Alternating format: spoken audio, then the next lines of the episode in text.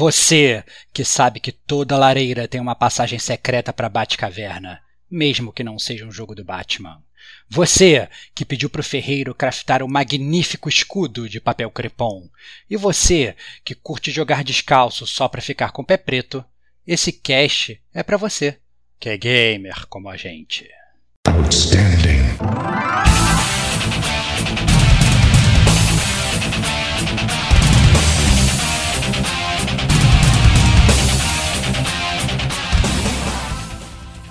Rodrigo Estevão. São 500 toquinhos no seu mouse que você tem que estar tá dando. Então você fica com um dedinho. Tá, tá, tá, tá, tá, tá, tá, tá, tá. Diego Ferreira. Ela fica nervosinha e joga um fogão na galera. Kate Schmidt. Eu gostava de pegar o da agilidade, que você vira o Seninha ali no mapa.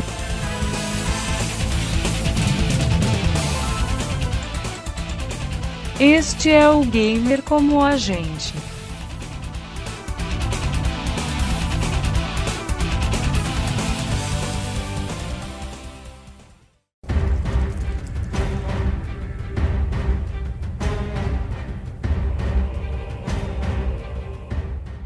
Olá, amigos e amigas gamers, sejam bem-vindos a mais um podcast do Gamer como a gente. Eu sou o Diego Ferreira, estou na companhia de Rodrigo Estevão.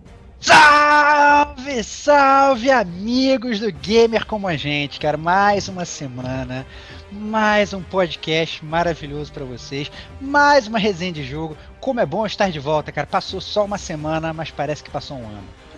Eu tomei um susto com esse salve, salve aí, gente. Caraca. Que isso, cara? Que absurdo, cara. Sempre, sempre falo, faço isso, cara. Que, que... Tô muito velho, hein? Tô cara, velho, tô velho. Não aguento, não. Não, cara. Se fosse Resident Evil 8, eu até ia imaginar que se fosse tomar susto, cara. Agora com salve, salve, cara, você tá com o coração muito fraco, né? Eu já sou um patriarca aqui, então não me aguento muito, cara. Ah, entendi. tá certo, tá certo. E também estamos com Kate Schmidt. Fala, amigos do Game com a gente. E, bom, Hoje eu deveras estou muito emocionada com o tema do nosso podcast e também porque eu terminei Ask to Iwata, o livro Olha. sobre o nosso queridíssimo Iwata Era de Ouro da Nintendo aí. Olha, cara, olha a, a Kate fazendo hijack do podcast, fazendo uma recomendação de livro. Olha lá. Opa, é. excelente. Roubou, roubou, roubou, gostei. Olha aí, cara, muito bom, excelente. Se, se, se, é pra boas recomendações, tá valendo, cara. A gente aceita. É, é ao contrário do Diego, que ele ah, só não. É. rouba pro mal aqui a gente tá roubando pro bem, então tá valendo. Muito e bom. vamos inaugurar em breve aí o quadro GCG Leu, né? Então, pelo Ó, é uma boa, é uma boa, é uma boa. Top, top demais, que é uma forma de a gente roubar no próprio podcast, né? Em vez de falar de jogos jogatina, jogos de livros, né?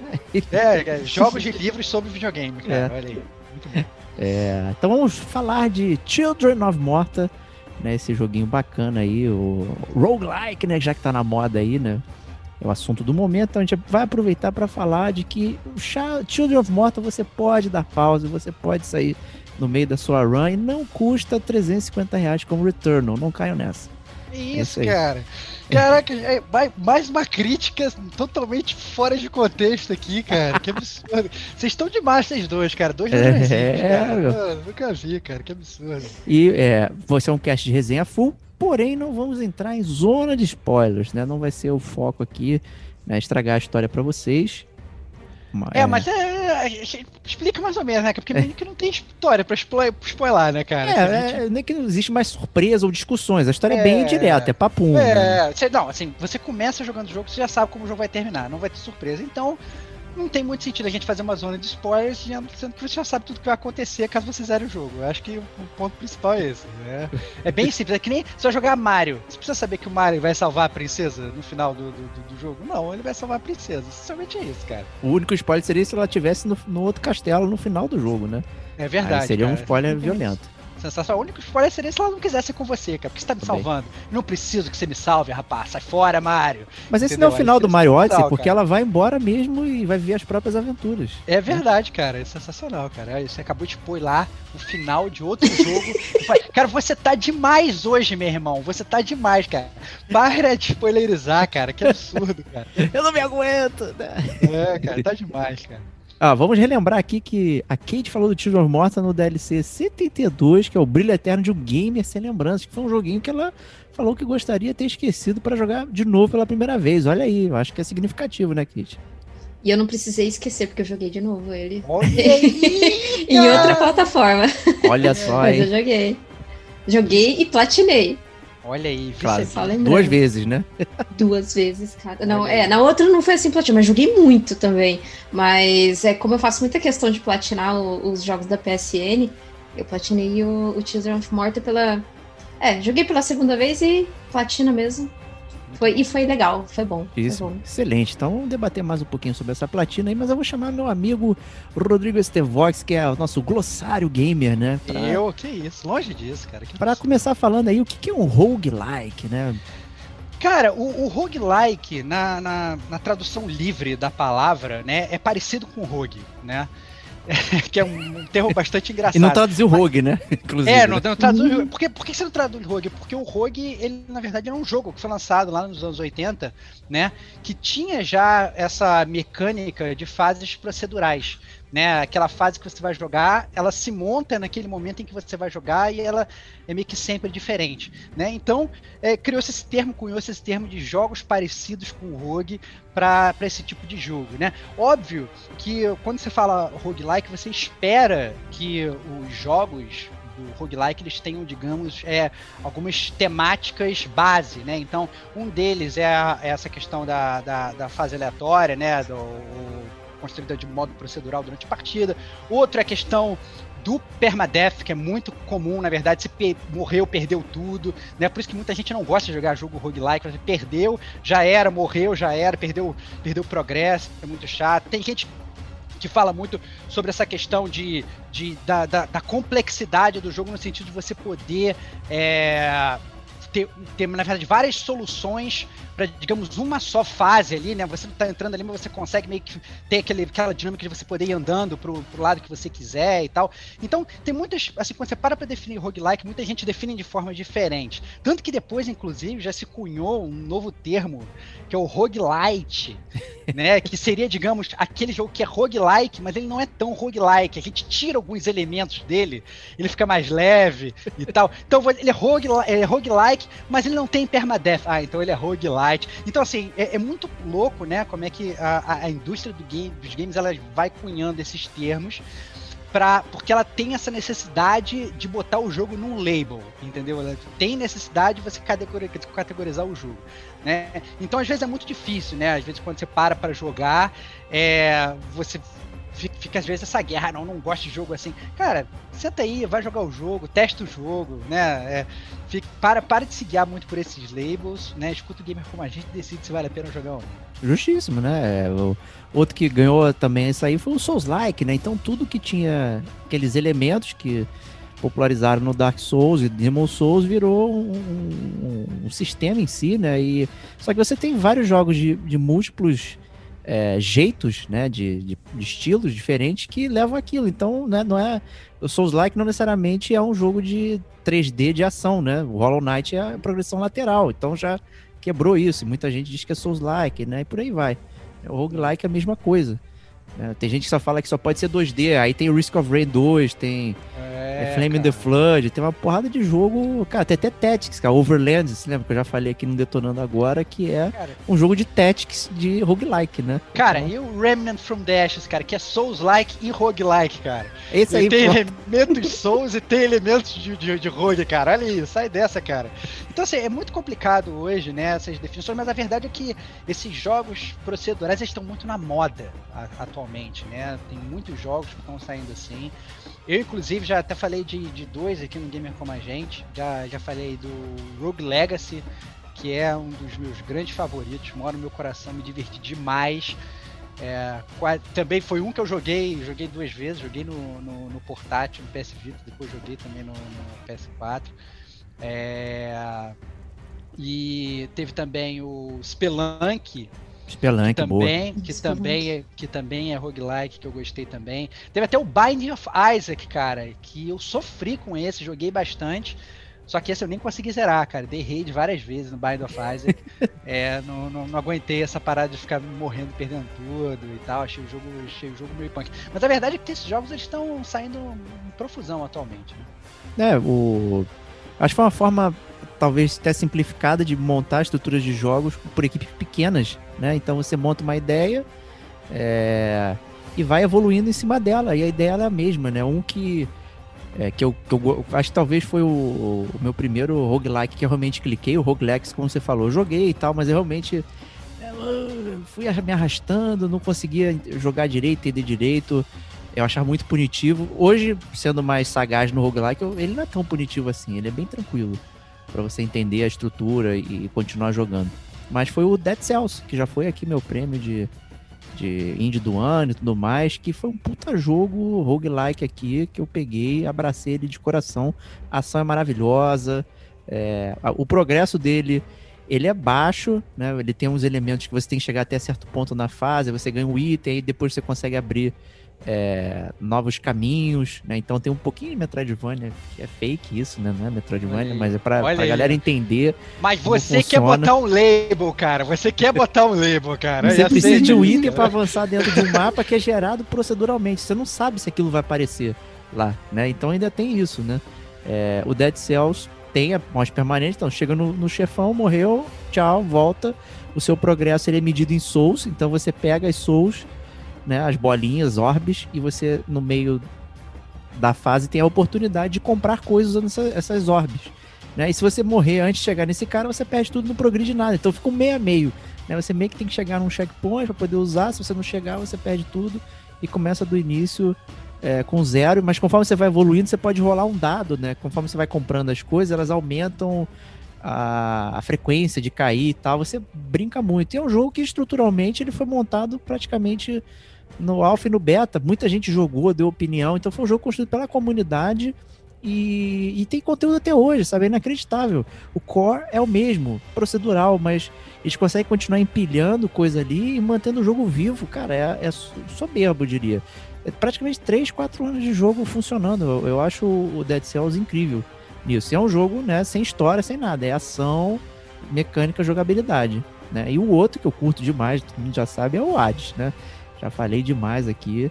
É, ele é uma, acho que é uma parada bem especial que ele consegue colocar essa risco e recompensa, voltar, não perder tudo, porque ele te dá outras coisas, né? Acrescenta história de uma forma mais profunda.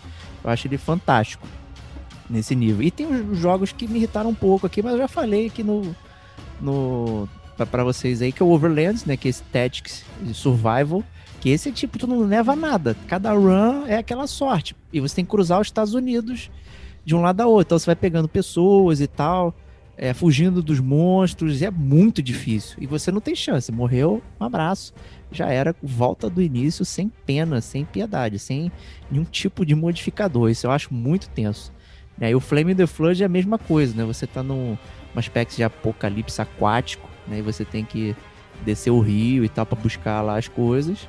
É, e você é uma pessoa sozinha com um cachorro, você vai descendo o rio, navegando e, e, é isso aí.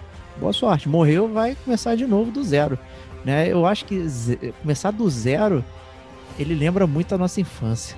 Né, de ficar jogando, Olha acabou aí, a ficha, volta lá do início, pelo amor de Deus, você não tem mais paciência para isso, né? Tem que ter um meio do caminho ali é, mas obviamente, muita gente consegue terminar esses jogos, né? Então, é, também tem a questão da perseverança e é, de prática, né? O jogo ele requer que você entre naquele mundo, né? Mas fala aí, Kate, qual a sua relação com o roguelike? Que jogos você curte também? Tá me dizendo então que o roguelike era o game over dos anos 90? É. oh, boa. então, aproveitando esse gancho de, de roguelike tá na moda, eu acho que você já citou aí o Hades, um que tá bem em voga, só que só tem pra PC é o Loop Hero. Eu não sei se vocês já ouviram falar. Ele Muita é um gente tá falando, que ele... Né? Sim, ele é totalmente controlado por cartas. Você coloca a carta na mesa e o jogo vai acontecendo na sua tela. E você só vai controlando pelas cartas. E é muito interessante toda a estrutura do jogo. Ele é um. É, assim, a gente vende uma leva de roguelikes, mas na real o que vai diferenciar é o modo, é as mecânicas de jogabilidade que você vai implementar ali, né, no, yeah. nos é. roguelikes. Então, por exemplo, o Hades, ele é procedural e tudo mais, só que ele complementou ali com uma história muito interessante, né? Carisma de personagem, foi muito bem escrito. Então ele tem essa, essa estrutura de história dele muito boa. Um outro também que é, não sei se vocês já jogaram também, o Crypt of the Necrodancer, que Sim. ele é por ritmo, que ele é um roguelike por, por ritmo. Tem aquele Moonlight, que eu, que eu gosto, que eu, eu gosto assim, joguei bastante ele no começo, mas depois vai ficando um pouco mais repetitivo, que você tem a lojinha e à noite você sai nas dungeons pra pegar coisas. E você vende essas coisas na sua lojinha. E você põe o valor tal. E com o dinheiro você consegue upar, upar a sua espada, upar toda a sua gear. E assim, é, ele, ele, é bem simplesinho, mas ele é legal, sabe? Então eu gosto muito dessas coisinhas de lojinha. O Risk of Rain 2, que eu joguei bastante, eu adorei aquele jogo. É... Só que assim, ele não é um jogo tão, tão fácil. Ele é, ele é bem dificilzinho se você for sozinho. É legal você jogar com amigos. Você até consegue jogar com outros players, mas até o outro player entender o que é Risk of Rain, você já perdeu muitas runs, sabe? Então, mas é um jogo bem legal, é um jogo bem bacana. Você vai jogando, jogando, aí você vai entrando em algumas, alguns grupos que o pessoal já entende a mecânica do jogo. Então, assim, o pessoal já tá mais espertinho e você consegue avançar mais. E um atual que eu joguei, acho que eu comentei com vocês, que é um jogo que tá sempre bem baratinho, é o Undermine, que veio agora pro, pro PlayStation. Ele tinha só para PC, depois veio para Xbox. É, veio agora para Nintendo Switch também. Para Nintendo Switch tá entre ele fica em torno de 20, 25 reais. E, cara, é um jogo muito legal. Undermine é, é um mineiro, né? Um mineirinho ali. E, mineirinho, mineirinho? É o meu pão de queijo. pão de queijo. muito bom, muito bom. Ele entra na dungeon para captar pão de queijo.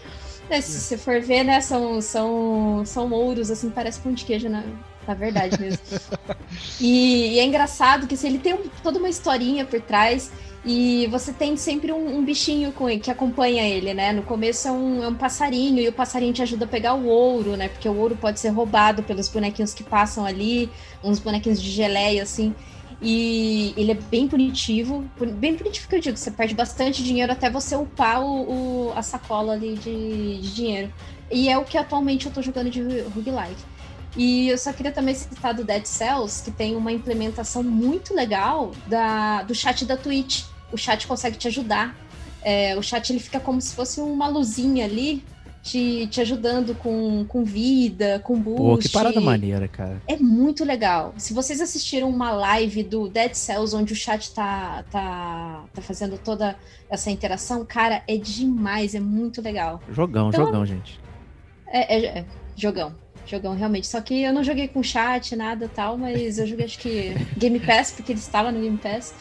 E curti muito. E até para celular, gente. Ele tá no Google Sim. Pass. Você pode pegar ele de graça, se você tiver o Google Pass no Android aí, e jogar. Põe um controlezinho, faz stream pra televisão, é um console, tá funcionando numa boa. O, antes de mudar aqui, eu lembrei de um jogo de carta que você falou do Loop Hero, eu lembrei do Slade Spire também, que é um jogo que tá disponível para tudo, que é um roguelike de carta também, bem interessante. Você vai invadindo dungeon, você vai atacando com carta. Pô, achei maneiro também a premissa. É, tá no meu wishlist aqui, tô esperando entrar no Google Pass. também já Mais não tenho um... Game Pass. primeiro bloco de Detonando Agora com várias recomendações de jogos roguelike. Isso é aí, ó. É isso que a gente fez sem querer. É a gente um fez roubo. sem querer essa parada, né? Tá mais um roubo do Gamer com a gente, cara. Que ladrão, cara. Que Roubando ladrão. com a gente. Roubando, Roubando com a gente. Muito bom. Então, para não dizer que a gente tá off-topic, né? Então vamos, Stevox, pra leitura da caixa.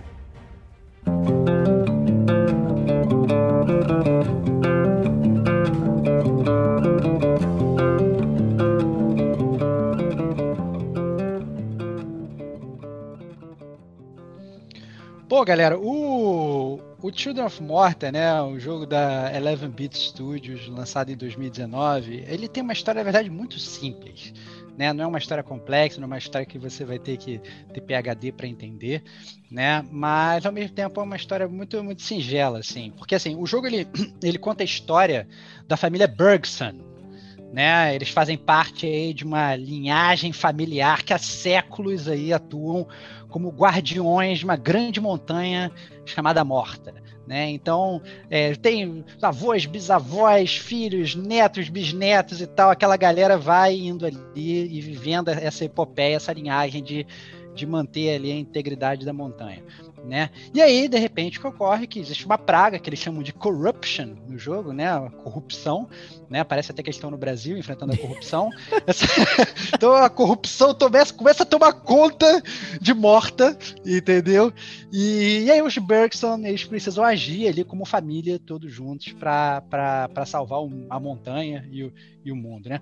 A história é essa, a história é muito simples, mas o que eu acho legal ressaltar não é a, a história em si, é como a história é contada no jogo. Né, porque isso tem, tem uma, acho que tem um apreço muito grande dos desenvolvedores, a equipe até pequena, salvo engano, foram 14 pessoas só que fizeram o Children of Morta, é um, é um estúdio indie bem pequeno, indie raiz, assim, não é esse indie que tem patrocínio de 500 milhões de dólares por trás, né, é, e assim, toda essa história ela é contada pelo, pelo narrador em off, né? Então parece que você está lendo um livro, né? Você vão aparecendo as cenas e o narrador vai falando, aí os personagens uns falam com os outros, só que você meio que é o narrador que ele vai contando o que, que eles estão falando, entendeu? Então isso é muito legal que eles conseguem fazer uma construção muito legal de todos os personagens do jogo, literalmente contando uma história. Então parece que você está lendo um livro, né? A gente até falou de ler livro no, no início desse podcast.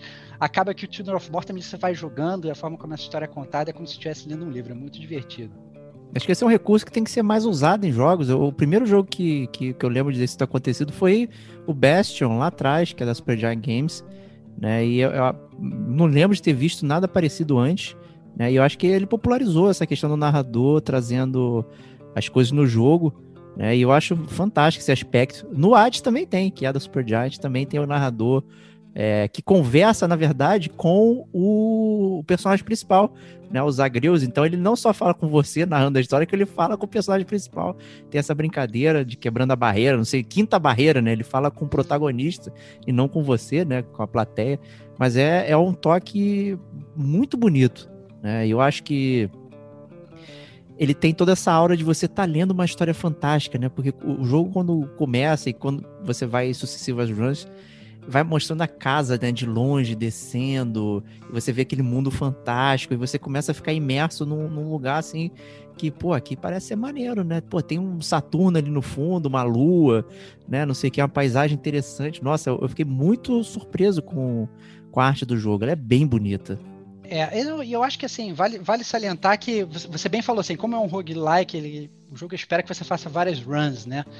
E aí acaba que é, as runs, elas meio que elas têm explicação, não é uma coisa jogada assim, né? Então você faz a primeira run, aí você é teleportado de volta para casa, aí o jogo te explica, não, olha, tem um cristal aqui que te teleporta e tal, não é simplesmente, sei lá, dá, clicou em reset e vai, ele explica por que, que os personagens, na verdade, eles não morrem. Fala, não, quando você estiver à beira da morte, né, a gente vai te teleportar de volta. Quando seu life acaba, o, o cristal lá te, te teleporta de volta, né? E aí cada vez que você volta para casa, rola uma conversa diferente, assim, né? Do, do, do, não uma conversa dos personagens, mas assim, rola uma mensagem off do narrador ali contando o que aconteceu.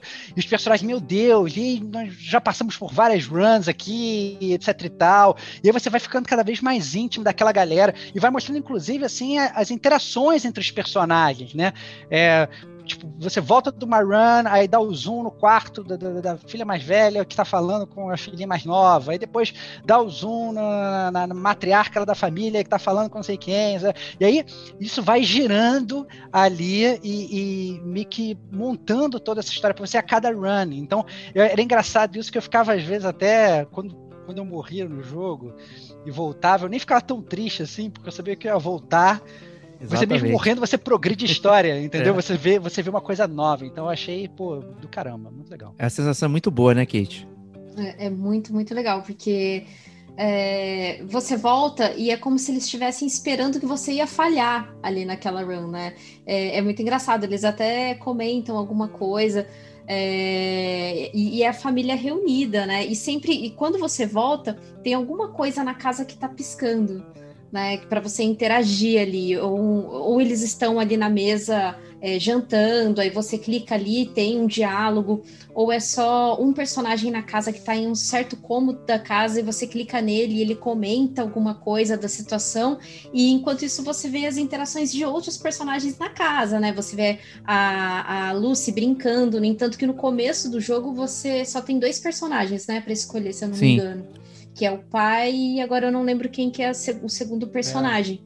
É, É o a John e a arqueira. Linda. É o É a John A, a Linda. linda, a linda É. arqueira. O John que é o guerreiro e a Linda que é a E a arqueira. Linda que é arqueira. E, e daí os outros, você vê os outros personagens ali no, no escuro, né? Que você ainda tá pra desbloquear. Então você fica prestando atenção eh, neles na casa, né? Tipo, nossa, como que eu desbloqueio eles, né? O que ele tá fazendo ali? E eu sempre vi a Lucy, né? Que é a filha mais a filha novinha ali da a Ruivinha do Poder de Fogo. Eu sempre olhava assim pra ela e falava, nossa, que bonitinha ela, né? Quando que eu vou desbloquear ela? eu achava ela muito bonitinho, o, o personagem.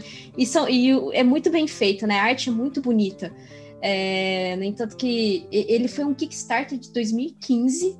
Eu lembro que eu acompanhei isso no Facebook na época, que eu usava muito Facebook, hoje nem uso tanto. Mas eu acompanhava esse Kickstarter e sempre achava esse jogo maravilhoso, assim, sempre. E, e daí, é, além dessas interações que a gente tem do jogo mesmo, na, na- do jogo normal, tem a DLC. Não sei se vocês conhecem a DLC. É uma DLC bem curtinha, que você tem mais 100 interações e mais alguns personagens novos, só que é uma DLC focada em animais, porque toda a renda da DLC é revertida para uma, é, uma ONG de animais mesmo Pô, que internacional. maneiro. É, e a DLC, tipo, acho que uns 20 reais a DLC em, em todas as plataformas, assim, chama Patas e Garras.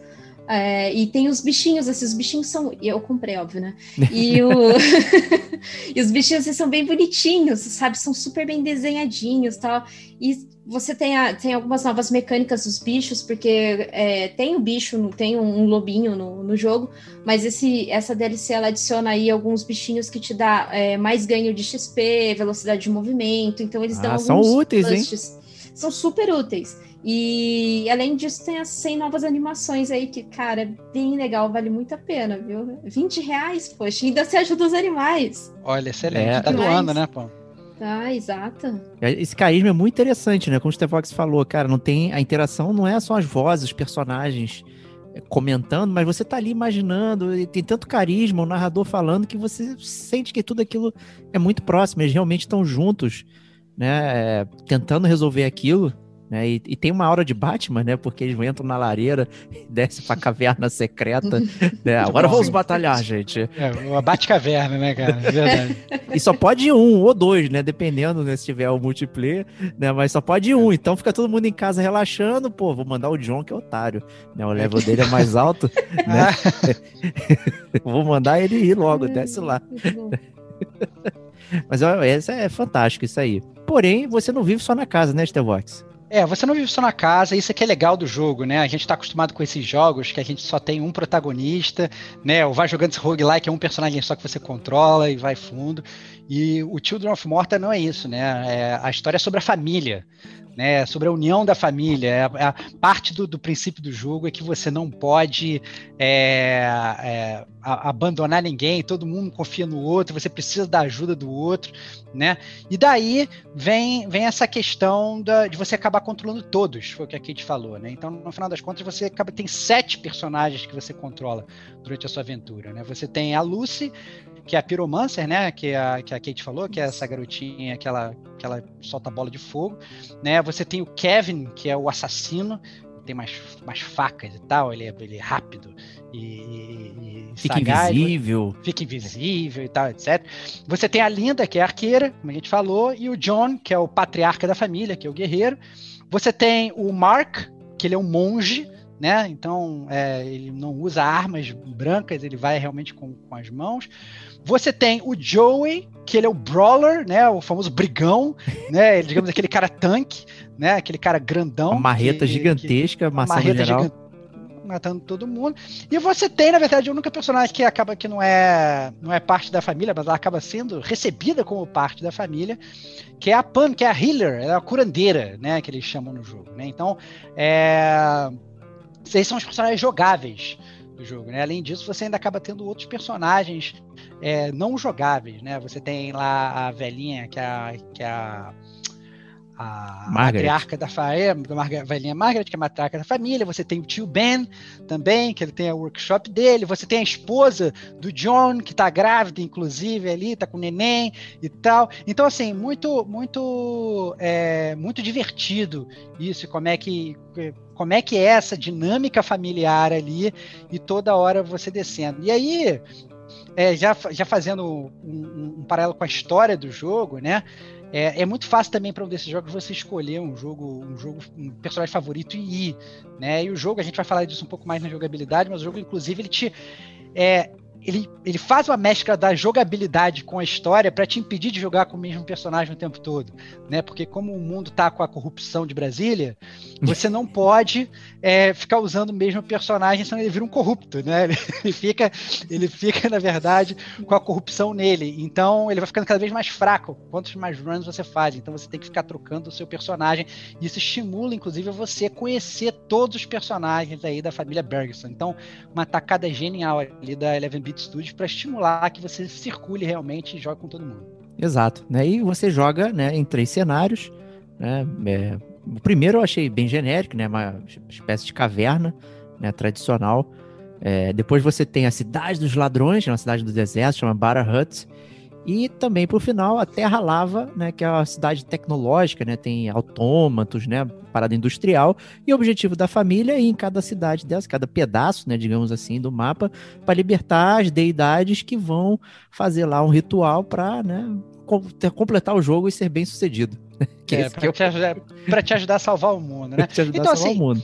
E, e aí vem, vem, a minha primeira micro, micro crítica do jogo, né? Eu acho que assim, o jogo, ele, assim, ele é muito bonito, os personagens, eles são maravilhosos, as deidades são legais e tal, mas a verdade é que você tem uma pouca variedade ali nos inimigos, né? Sim. Então você vai. Você, você, e esses, esses, essas três fases, digamos, que você tem, que elas são divididas em subfases, as subfases são meio que iguais às fases, né? Então você. Não importa se está jogando a, a, a 1-1, ou a 1-2, ou a 1-3, por exemplo, parece que você está na, na, primeira, não muda muita coisa. E os inimigos são mais ou menos os mesmos, entendeu? Então, como você tem que fazer aquela run várias vezes é, porque, bem mal, é um jogo de, de roguelike, e a variedade de inimigos é pouca, você começa a torrar o saco, entendeu? Você tá naquela caverna, você só vai estar tá matando aranhazinha, morceguinho e esqueletinho. É isso aí, você vai ficar três horas do jogo matando só as mesmas coisas. Muda a forma como você mata porque está mudando o personagem? Muda, mas o personagem também é sempre o mesmo, entendeu? E acaba que o jogo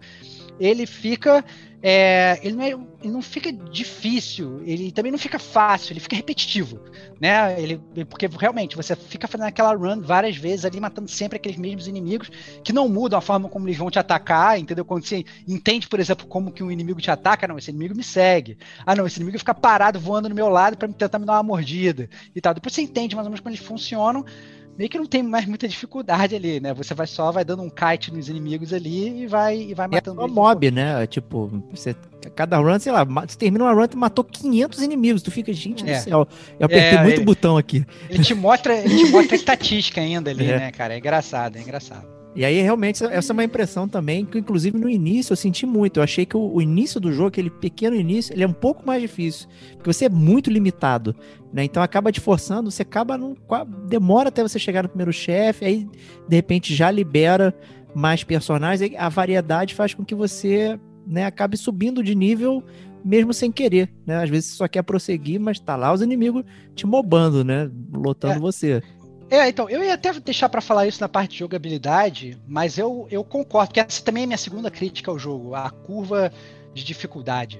Eu acho que, na verdade, o início do jogo, é, até você chegar no primeiro chefe, ele é muito mais difícil que o jogo inteiro. É você, joga, você joga as três primeiras fases milhões de vezes. Você enfrenta o primeiro chefe, cara, não tô brincando não, tipo 20 Sacode, vezes, 30 é. vezes. Você morre 30 vezes, mas depois você passa dele você vai. Você, assim, não, não teve nenhum outro chefe do jogo que eu, tipo, morri mais que duas, três vezes, entendeu? Então, assim, é, eu achei que é, a curva de, de, dificuldade do jogo, ela talvez tenha ficado um pouco balanceada. Então, você fica muito tempo nas primeiras fases, muito tempo enfrentando os primeiros mobs, enfrenta o primeiro boss 30 milhões de vezes, mas depois você meio que, que desembesta, assim. Então, talvez, talvez, inclusive, isso pudesse ter sido um pouco mais balanceado no jogo, né? Mas eu acho que é um, é um bom hint Aí, Diego, para puxar o próximo bloco, né?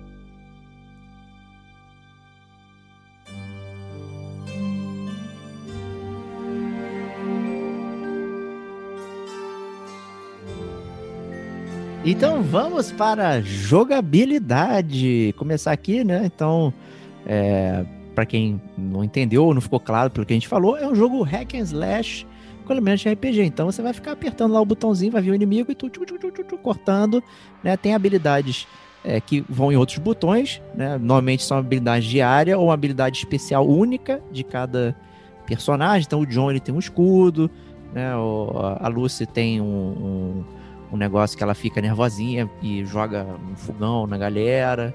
Né? Tem várias paradas. Fogão, cara. Fogão, fogão, fogo grandão, fogão. Caraca, Não é joga um um- fogão, Pão Brad. de queijo, fogão. É, cara, esse, esta bem. cast tá todo mundo com fome de jantar. É, mas é, é- Então ele é um jogo bastante. é, é, Até essa é uma outra crítica minha. Pra começar, que esse hack and slash também é muito simplório.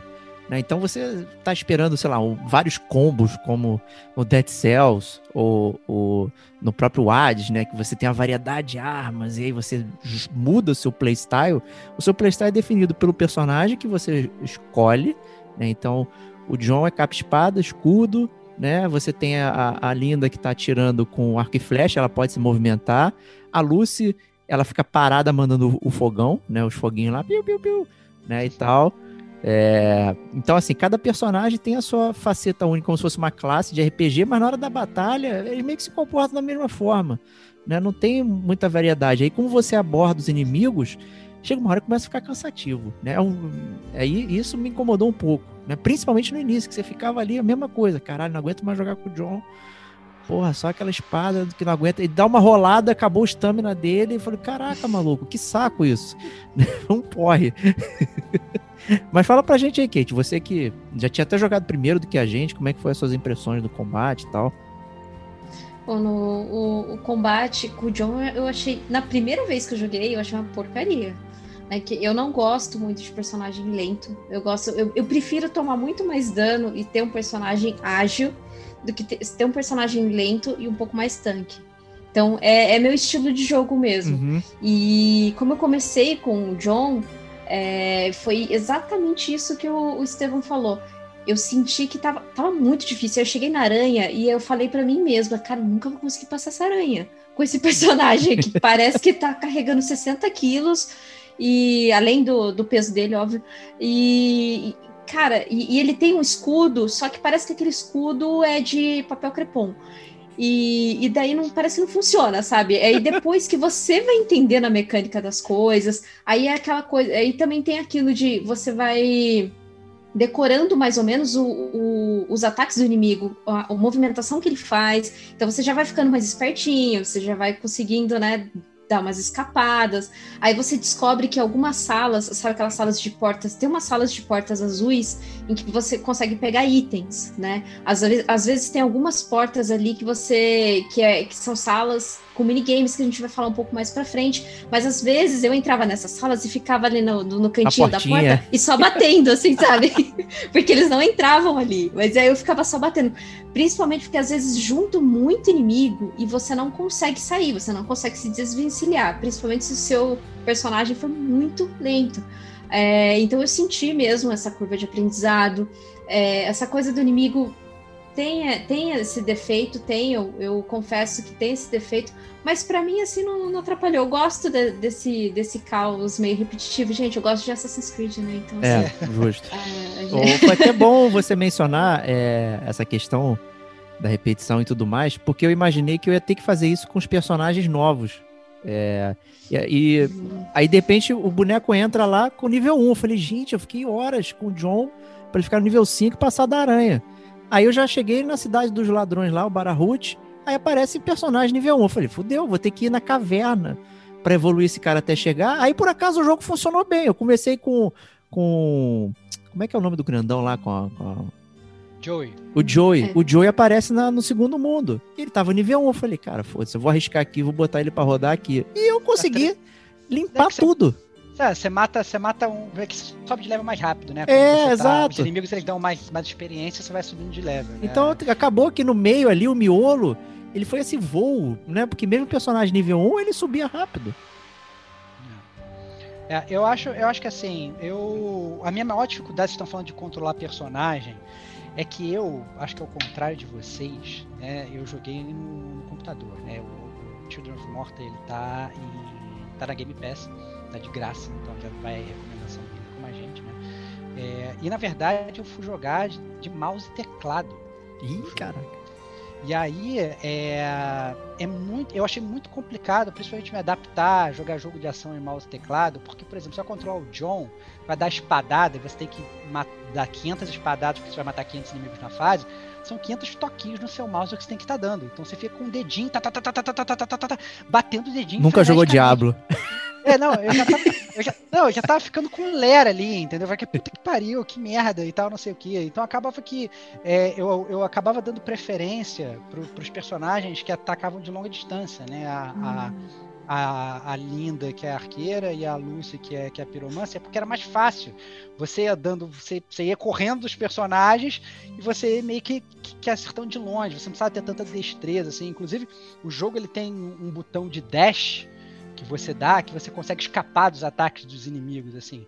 Foi um botão que eu não usei, entendeu? No jogo inteiro. Porque, eu sei lá, eu sou um, um noob com computador. Então, eu tava controlando, sei lá, no WASD para andar com personagem.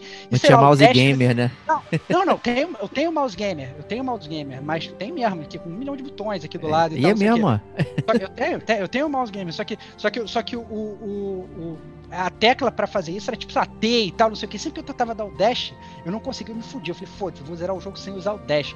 Eu só tive que parar em um momento do jogo porque tem um boss que ele te dá um ataque que é a área toda, que você tem que dar o dash pra mim, que rolar pra, pelo ataque dele e tal. Eu falei, caraca, que merda e tal, não sei o que. Foi, acabou que eu tive que fazer que essa foda-se. Peguei o controle do meu PlayStation, botei, passei do boss em uma run, depois devolvi o controle. Por que, que você não jogou o jogo inteiro com ele, pô? Caraca, não, porque eu tava gostando de jogar teclado. Foi bom de jogar, ah. jogar no teclado. Foi bom, foi, o jogo ele roda muito bem no, no, teclado. Só essa questão, porque eu sou um, um nubaço do, do, do, do, do teclado, fiquei puto com essa porra do dash. Inclusive, tinha um dos itens, desses itens randômicos que, que eu mais gostava de pegar na, na dungeon, era o Blackfoot, pé preto. Né, o peito do pé do João é preto, que, que na verdade você, o teu personagem, ele ficava, é, ele ficava, ele, ele tinha mais chance de dar dodge, né? Você é, tem, tinha como se fosse um dodge automático, né? Que sim, é sim. Um do inimigo, né? Então ele ficava mais rápido, a, a movimentação dele na, na, na, na, na dungeon era mais rápida, ele tinha mais chance de dar dodge, mas em compensação você não podia dar dash. Aí. Não dava dash, era esse, era o meu item, cara. Ficar toda hora, quando via pé preto, eu escolhia pé preto, vambora. E tal, porque eu não tinha nenhuma, eu não tinha, eu me amarrava ficar com pé preto no jogo, entendeu? Então assim, é mas na verdade é essa, assim, eu tive uma adaptação talvez um pouco diferente de vocês do jogo, né? Mas dá, assim, até pra galera for jogar computador, não tiver controle, por algum motivo e tal, não sei o que, quiser jogar com teclado, funciona super bem. Talvez só você tenha que se adaptar como eu e tal. Depois, no final das contas, eu acabei me acostumando a jogar com os personagens mais melee e tal, com mouse e teclado, mas eu demorei. Entendeu? Foi mais difícil porque tu fica com, com, com, dor no dedinho ali de tanto apertar. Assim, Ó, no controle, vou te dizer que você não precisa nem apertar o botão, porque a manete direita, ela já Sei. aponta e dá o golpe. Né? Então Sei, você só aponta a direção. É, fica quase um twin stick shooter. É, é, não, bem tranquilo. Eu, é, quando eu peguei o controle, eu percebi, cara. Eu falei, puta, que molezinha e tal. É uma molezinha mesmo. Pô, com a linda, tu só fica mirando certinho, desviando. É, é. bem legal, cara. É. é. e com isso a gente pode falar de habilidades e levels, né? Já que a gente falou de progressão. Né? Então, como é um RPG, quanto mais você bate, mais experiência você ganha. E aí você ganha bônus de é, pontos, né? Que você pode usar para comprar as habilidades de cada é, nível, né? Tier, né? Então você vai subindo, e quando chega no nível 5, você ganha outras habilidades e vai subindo até chegar no nível 20. Né? E, e aí você ganha dois estilos de é, habilidade. Tem uma habilidade que é compartilhada com a família, então todo mundo tem ali quatro habilidades que você vai chegando até o nível 20. É, 5 vezes 4, 20, né? São 20 levels. Né? E são 4, a cada 5 você ganha 1. Um. Vai estar tá certa a conta, viu? É, e, e, isso funciona para todo mundo. Então, é, tem gente que cura, tem gente que aparece para dar um golpe, tem gente que libera é, a luz, por exemplo, ela tem o poder da luz, então você sempre ganha uma geminha, né, que serve para comprar coisa no mercador, abrir, é, abrir o baú, né? Então tem essas coisinhas que, que é bem legal, né? Então o poder de todos, né, funciona para todos, né? Aquela coisa de família mesmo. É, Achei bem eu legal acho que é. Mais, é mais um motivo para que o jogo te dá para você jogar com outros personagens. É. Porque você, você tem até aquele personagem que você não gosta muito de usar, mas você fala assim, poxa, mas se eu evoluir ele até o level 5, eu vou ganhar uma habilidade para eu passiva pra eu usar com o personagem que eu gosto. Foda-se, vou evoluir ele rapidinho aqui level 5. É. Então, assim, vale a pena você ir jogando o jogo, estimula você jogar com, com outros personagens para você ir evoluindo. Né? E eu acho que vale salientar também a forma como você evolui, né? Porque você faz tudo no jogo gastando dinheiro. Né? Você vai meio que. Você faz a sua run no jogo, você ganha dinheiro, e esse dinheiro você usa para evoluir o seu personagem. E aí, voltando para a questão do jogo ser roguelike, né, ele não é nada punitivo. Nada, nada. Não, porque a gente tá acostumado com jogos roguelikes assim, que você morreu, já era, perdeu tudo que você ganhou. Você não conseguiu evoluir, já era. Tomou. O jogo não, o, o, o, o Children of Morta não. Toda vez que você morre e você volta pro hub, tudo que você ganhou naquela run em termos de ouro para evoluir personagem vem com você. Então, nenhuma run, nenhuma corrida que você faz da fase ali é uma corrida perdida. Entendeu? É, é, é, é, você sabe que tudo que você está fazendo ali, você depois vai poder voltar e você vai poder gastar aquilo para evoluir o seu personagem ou personagens, porque você ganha aquele pool de ouro e você decide como você gasta, né? Você não precisa Sim. gastar exatamente naquele personagem que você estava fazendo aquela run, entendeu? Então, ele é um jogo que ele, ele é zero punitivo nesse sentido. Inclusive, você sabe. É, isso, isso eu achei engraçado, assim, eu me liguei nesse negócio logo no início do jogo, eu falei assim, cara, esse jogo ele, ele é impossível ele não ser zerado. É porque assim, o pior que pode acontecer é ele virar um JRPG, de você estar tá jogando, jogando, jogando, no final das contas você ficar com um milhão de ouros, você grindou, você vai evoluir seu personagem você vai tancar todos os ataques. Então, o pior que pode acontecer. Então, se você joga muito mal, só por, pelas um milhão de runs que você for fazendo, você vai ganhar ouro, você vai evoluir seu personagem e seu personagem vai ficar super forte. Então, ele é um jogo até fácil nesse sentido, quando você percebe essa dinâmica, cara. Que às vezes acontece isso também no jogo. Você tá num lugar, você tá falando, puta merda, meu personagem tá morrendo com hit kill. Ah, foda-se, vou jogar aqui mais 3, 4 runs dessa fase, evoluir minha vida e pronto, já não tô mais tomando hit kill. Então, nesse sentido, eu achei bem, bem tranquilo. É, o... Kate, fala pra gente aí desse livro da vovó Margaret. O livro da vovó Margaret, que você também usa é, esse dinheiro que o Estevam falou para upar. Só que é muito caro as É coisas cara, livro da safada, vovó é Margaret. safada. Vó, A vovó normalmente dá o dinheiro, né, pros netinhos. E, cara, aí não, aí ela tá. tá eu acho que a- o item começa. Não, mentira. It- o item mais barato ali do livro dela é 1.200, né? Eu não lembro agora a moeda que é do jogo, mas é 1.200. Morve, são... morve. É Morve? Isso, É isso. são 1.200 Morves. E, e daí tem o, o- são, são habilidades meio que assim, que vão te dar um boost ali. Por exemplo, tem uma que é aquele.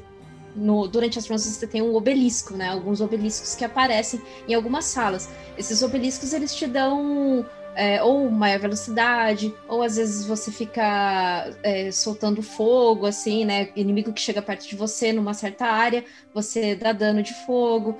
Então, assim, esse- esses obeliscos te ajudam. Te ajudam também a ganhar mais morve, depende muito. É bem randômico isso que você ganha. Então, por exemplo, um dos itens que você consegue upar lá na vovó é, é o mais, ou pode ser mais aparecimento desse- desses obeliscos, ou pode ser também, por exemplo, dura mais tempo o, o, o item que você conseguiu ali no obelisco, porque ele é temporário, óbvio, né? Então, assim, ah, mais velocidade ali durante 60 segundos. Aí você upa lá na vovó. Ah, então agora vão ser agora 75 segundos. Bastante coisa, né? É, pois é. Mas tá lá. E como eu tive que platinar, eu tive que platinar, é ótimo, né? É, como ó, eu quis ah, que platinar. palavra, né? Caraca. É, forte, É né? Bem forte. Apontaram uma E- arma pra mim aqui, eu tive que Eu platinar. Ô, tive que platinar platina. esse jogo, cara, que chato. Então foi ficando mais caro ainda. Então tinha item lá que era 5.200. Eu falei, gente, vou morrer com Morve aqui. Aí o que, que aconteceu? Eu upei primeiro ganhar mais Morve. É, essa é a melhor. ganhar mais Morve, que, que é um dos itens também que você upa ali com ela. Ah, mas tantos por cento de, de Morve caindo do inimigo. Porque os Morves caem do inimigo ou vêm em baús. Então, se você vê um Morve ali no mapa e você upou ali duas vezes na vovó, vai vir mais. ah, é, é bem pouquinho, né? Tipo, ah, vai vir mais uns 8% de Morve para você do que já tem ali. Então, assim, eu, eu foquei nesse Morve, Morve, Morve, e até que eu não, não sofri tanto com isso. Mas, cara, ela é careira. Tem careira. Aí era mesmo, tenso. É, eu, eu também achei, eu também fui platinar o jogo, né? E eu não, eu não, eu também achei que assim, cara, esse jogo no final vai ser um grind do caceta, que vai ter que comprar todas essas habilidades e tal. Mas a verdade é que da mesma forma que o Diego falou que quando você chega na fase seguinte, os inimigos dão mais XP, eles também dão mais dinheiro. Então, na verdade, quando você chega lá na última fase do jogo, você dá tipo duas runs no mapa, assim, você meio que tem dinheiro, se você obviamente comprou essas habilidades da vovó e tudo. Você meio que fica com dinheiro para comprar tudo, assim. Não, em nenhum momento eu virei e falei, eu não, tipo assim, a gente tá muito acostumado a esses jogos, falar assim, caraca, agora eu vou ter que juntar um bilhão de rupees aqui, um bilhão de dinheiros, vou ter que ficar grindando horas, assim. Eu não grindei, não. Meio que quando, quando eu vi, já tinha dinheiro para comprar tudo. Assim, eu achei que nesse sentido, essa curva, não só de XP, como falou o Diego, para você evoluir seu nível, como a própria curva de dinheiro, ela é uma curva aceitável entendeu? Porque eu acho que o jogo é programado de uma forma para que assim, não, o cara aqui ele vai precisar ganhar X dinheiro porque ele vai ter que evoluir a habilidade dele, vai ter que evoluir a vida dele, vai ter que evoluir. Então, naturalmente, eu vou dar mais, mais dinheiro para ele poder evoluir, entendeu? E quando está na última fase do jogo, não, aqui se ele quiser ele vai, vai, vai evoluir tudo. Então, eu vou dar muito mais dinheiro para ele aqui. Então, é muito legal essa escalada que o jogo dá é, para você estar sempre estimulado a jogar sempre a última fase que você abriu. Nesse negócio, ah não, vou rejogar a primeira fase então milhões de vezes. Não, não vale a pena você rejogar. Vale mais a pena você jogar a fase que você acabou de abrir, mesmo morrendo várias vezes e voltando, do que você voltar pro primeiro mundo e ficar rejogando o primeiro mundo várias vezes, entendeu? Então, é, o jogo, o jogo eu achei muito legal nesse sentido, né? Porque mais uma vez, eles tentam, é, é repetitivo, mas eles tentam ao máximo fazer uma jogada para ficar menos repetitivo para você. É, falou tudo, cara, porque é isso, do roguelike, ele, as fases eles têm uma ordem. E aí, na verdade, ela não tem uma ordem. Né? Você joga a caverna, o outro e o outro. E dentro delas tem lá as subfases, né? Depois você pode entrar e ficar jogando à vontade. Você não precisa toda vez começar na caverna e ir até a última, que é o que acontece nos mapas de roguelike. Dead Cells Cara, a primeira fase é sempre a fase lá do, do, do esgoto. Da, aí morreu, vai voltar lá de novo. Vai começar até chegar lá. Morreu no último chefe, que pena. Começa de novo. Então, para muita gente, isso é cansativo. Então, é interessante como eles modificaram essa mecânica para você não sempre voltar à primeira fase. A última que está liberada, ela já te atende.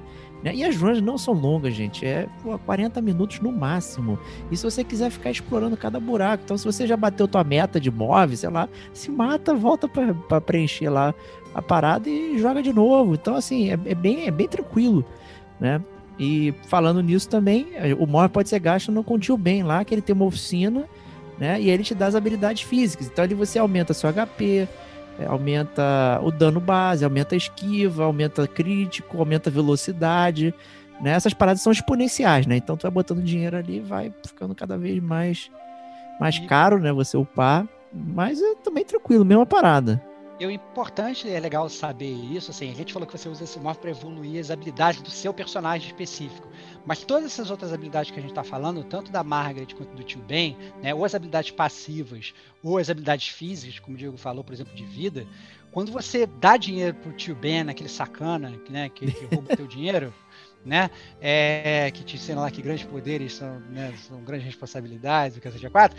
Quando você dá dinheiro pro tio Ben, ele, ele você evolui, digamos, o HP, você na verdade está evoluindo o HP de todos os personagens, né? É então, verdade. Você não, fica, você não fica com aquele negócio de, ah, não, agora eu vou evoluir o HP da Lucy, ah, não, agora eu vou evoluir o HP do Joey. Não, não é isso, né? Você evolui o HP naturalmente pelas classes de cada personagem. Você já sabe que a Lucy ela tem pouco HP, o Joey ele tem mais HP, né? Mas quando você evolui ter mais HP, você todos os, os, dois, por exemplo, eles passam a ter mais HP, entendeu? Então é muito muito amigável o jogo nesse sentido, né? Você não precisa ficar tipo fazendo um microgerenciamento de cada personagem. Sabe Isso foi ótimo. Fase, você, precisa, né, você precisa de mais vida, meu amigo, taca ali vida ali e tal. O que na verdade achei, e aí voltando, voltando um pouco atrás, que vocês falaram das habilidades passivas, eu não entrei muito a fundo nisso, né?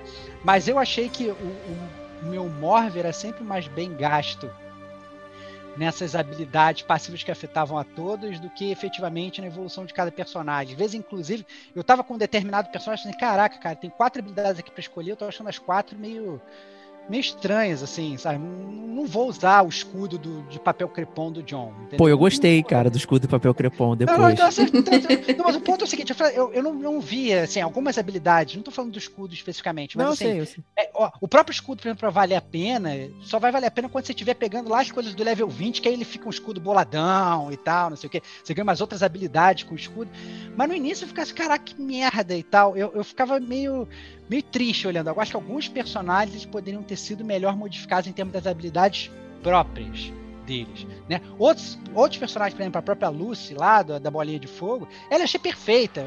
E lança furacão, lança dois furacões, não sei o que, lá, lá. Eu achei que, por exemplo, as habilidades dela caiam muito bem. Outros, eu falo assim, nossa, cara, eu acho melhor gastar meu dinheiro com outro personagem, porque eu não quero não. Ou então gastar dinheiro com essas passivas que vai alimentar todas, entendeu? Então, eu achei bem legal esse negócio. Às vezes, com alguns personagens que eu não gostei tanto de usar, eu tava evoluindo as habilidades deles só pra chegar naquele nível de ganhar a passiva, que vai afetar todo mundo. Boa. Entendeu? Então, é... acabou que eu fiquei nessa dualidade do jogo. Aí a galera deve estar tá se perguntando, pô, gente, então se tudo isso é fixo, onde é que tá aí o, o roguelike, né? Por isso que é light. Né? Então tudo isso é, é fixo, você não perde. Né? A única coisa que é aleatória são os itens, né? Dentro das dungeons, tem uma cacetada, né? Tipo, tu pega um, já vai uma descrição pro, é, pro teu grimório, tem o narrador falando, e agora você entra numa câmara que te é. traz paz, e, que também é. é legal isso, né? Tipo, você praticamente tá, tá engajando com a, a artefatos divinos, né? Que te dão múltiplos poderes ali de formas diferentes. Então você tem uns que te dão habilidade passiva dentro da run, né? Pegou, vai para dentro da. Ali você pode, se der sorte, você pode acumular vários passivos. Você tem aquele que é ativo, ele fica num trigger. Né? Então você não pode ter mais de dois ali, a não ser que você compre para poder ter mais. Né? Tem que comprar na vovó para liberar mais slots de, de ter essas bênçãos ali. É bênção, eu tava tentando lembrar do nome. Bênção. Né? Então você tem que apertar um botão para criar um escudão e aí ele explode e aí tem um, um, um, cooldown, vai zerar o reloginho e você pode usar a habilidade de novo. Tem uma que aparece como item, né? Ele fica armazenado, você aperta o botãozinho, aí você usa ele como se fosse um item de cura. É um item que te dá uma habilidade também é, dentro da partida. Você tem runas que acrescentam dentro dos ataques, né? Só que só pode ter uma runa por tipo de ataque, né? Então tem o ataque curto, o ataque de área ou o ataque especial. Cada um pode associar uma runa que também tem um limite de uso, né? Quando você usa tudo, ela acaba e volta ao normal, né? Que te dão né, vários tipos de. Né, você usa um ataque, todo mundo pega fogo, enfim, tem uma série de, de efeitos especiais ali que vão adicionando, né? Tem os obeliscos que a Kate falou, né, que te dão esses. Fica, normalmente fica, fica no mapa, né? Tu vai andando, vê aquele negócio no mapa, tu já sai correndo lá para clicar, né? Então tem defesa aumentada, sorte, mais experiência, né? Uma série de fatores que também tem um reloginho especial, quando ela acaba, é, o efeito passa. Né? Então tudo é praticamente baseado nisso. Né? Ainda tem umas geminhas né? que, que servem como luz, né? que ela, você usa para comprar coisas no mercador né? Que ele é um safado, não aceita dinheiro, né? Então, tudo usa dinheiro, exceto esse filho da mãe que usa essas gemas que não tem muito. Né? É. E aí ele te cobra. É, eu, eu, assim, você é literalmente o, o acumulador da montanha. É, né? é isso aí. Você, você vai lá, você desce pra Bate-Caverna, você entra lá e tudo que cai no chão você vai catando. Entendeu? É, é, bizarro a quantidade de itens que você cata por run. E o que eu acho engraçado é porque, como tem, na verdade, essa questão da aleatoriedade, não só do mapa em si, que tô sempre novo cada vez que você entra, como também dos itens que vão estar nesse mapa, às vezes cai, cai, calha de, de, de cair aquela run perfeita, e caem os melhores itens, e você vai voando, lá, lá, lá, lá, lá.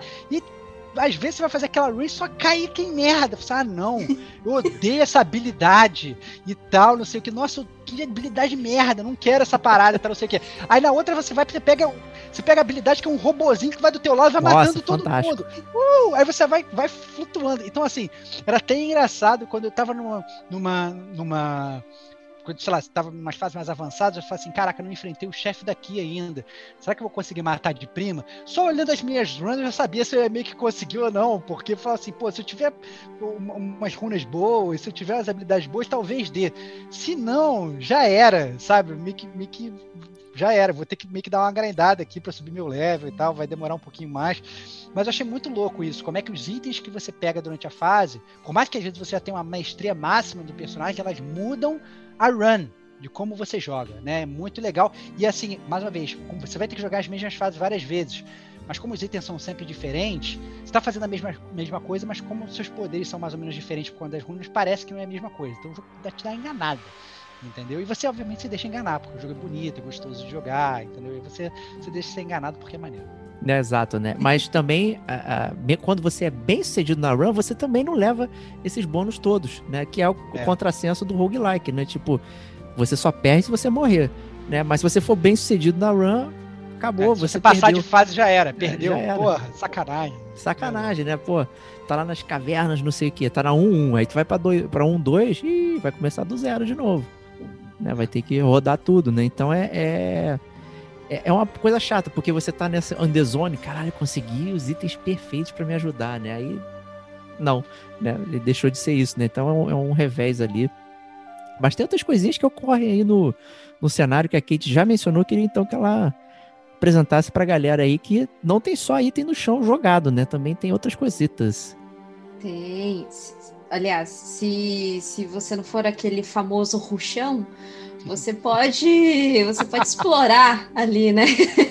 o mapa, porque o que acontece? Se você for muito ruchão, você não consegue pegar esses itens que o Estevão estava falando, né? Então você chega lá no boss, você não tem muito, você não tem as runas, então você não terá itens que pode facilitar você a matar o boss, né? No, e, inclusive, eu ia até fazer um adendo, quando a gente consegue pegar os melhores itens, a gente morre da maneira mais estúpida possível. Isso é, assim, de lei em roguelike. no Tonarão perfeito aqui, você morre com, com, o bicho mais, como diz Estevam, bunda possível. Mas, enfim, é, além do, do, desses baús tal, tem a, as salas, né? Que você vê ali uma portinha azul, brilhando ali azul, você fala, hum, item. Aí você já entra ali, às vezes é só um, é só, é só um bait mesmo, é só a salinha ali, não é, tem, tem, nada. No, no, é coisa de roguelike também, porque isso acontece no, no Undermine. É, e, e, às vezes tem, tem um item lá dando sopa, é só você ir lá e pegar, beleza, que qual, qual que é a habilidade que eu tenho aqui você já pega, já equipa, né? Você, você, às vezes você não tem nada, e às vezes acontece o que o Diego falou. Você já tem uma habilidade, por exemplo, que, que te dá é, ataque mais potente de curta distância. Aí, se aquele, ah, essa habilidade que tem ali é a de longa distância. Então você tem que escolher entre um ou outro, você não pode juntar os dois, né? Então, se você pega um, ele já dropa automaticamente aquela outra. Então ele já troca por aquela outra. Isso no caso de dois itens assim, é, equivalentes, né? Parecidos. Mas, por exemplo, eu gostava de pegar o, o da agilidade, que você vira o Seninha ali no mapa. O Seninha, caraca. Olha, esse podcast tá icônico, gente. Ou o Mario com estrela, né? eu gostava muito dessa habilidade, você fica bem ágil. Eu gosto né, de agilidade, como já disse no começo do cast. E algumas salas é, são minigames. E, e desses minigames tem o Pong dos Deuses. Caraca, muito bom, cara. É muito bom. Pong dos Deuses. Você entra num. É, é num. Como se fosse num.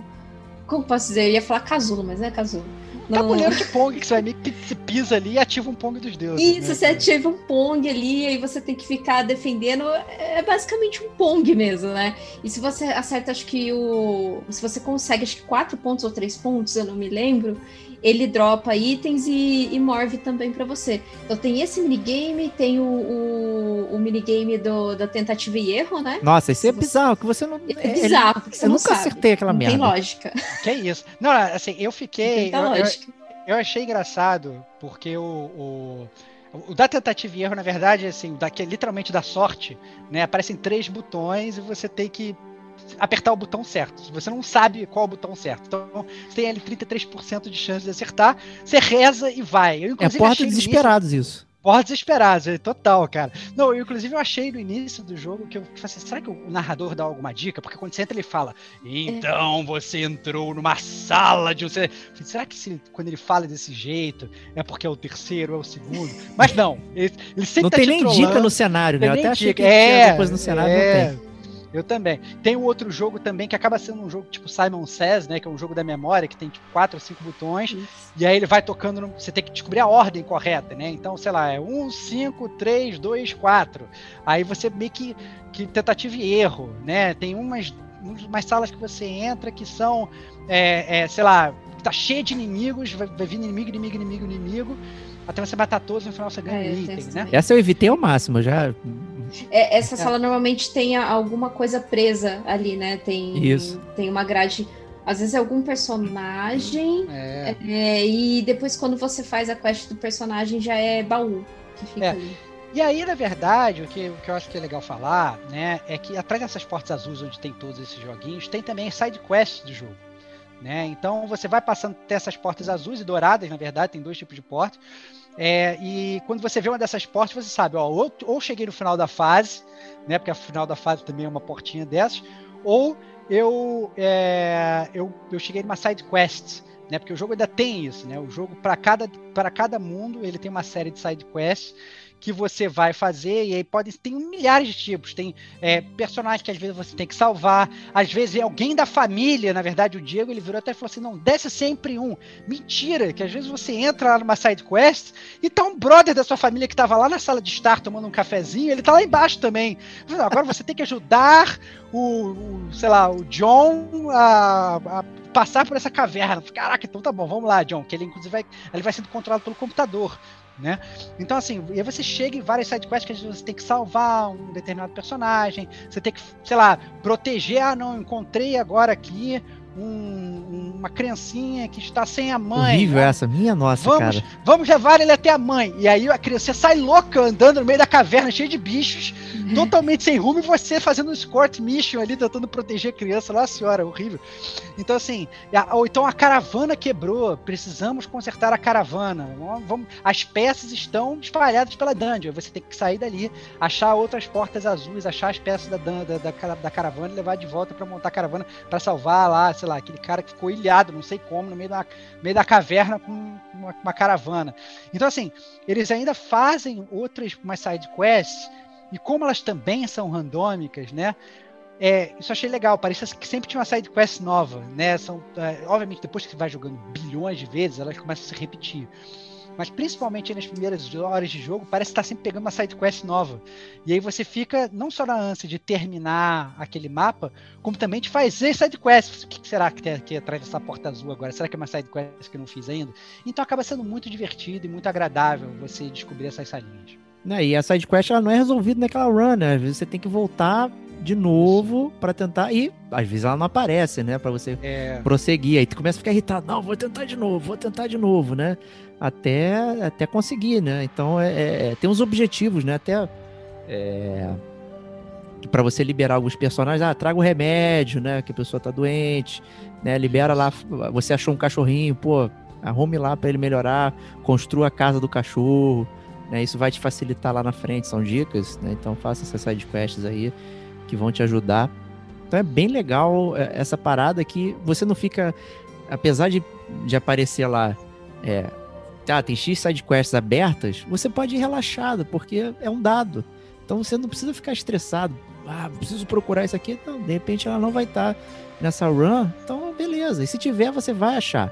Né? Se você não for o ruxador, o ruxão, né, como a Kate falou, você vai achar. É, a exploração não, não- é impossível você ficar perdido naquele mapa. Primeiro que ele vai montando, né? Conforme você vai andando, é super simples.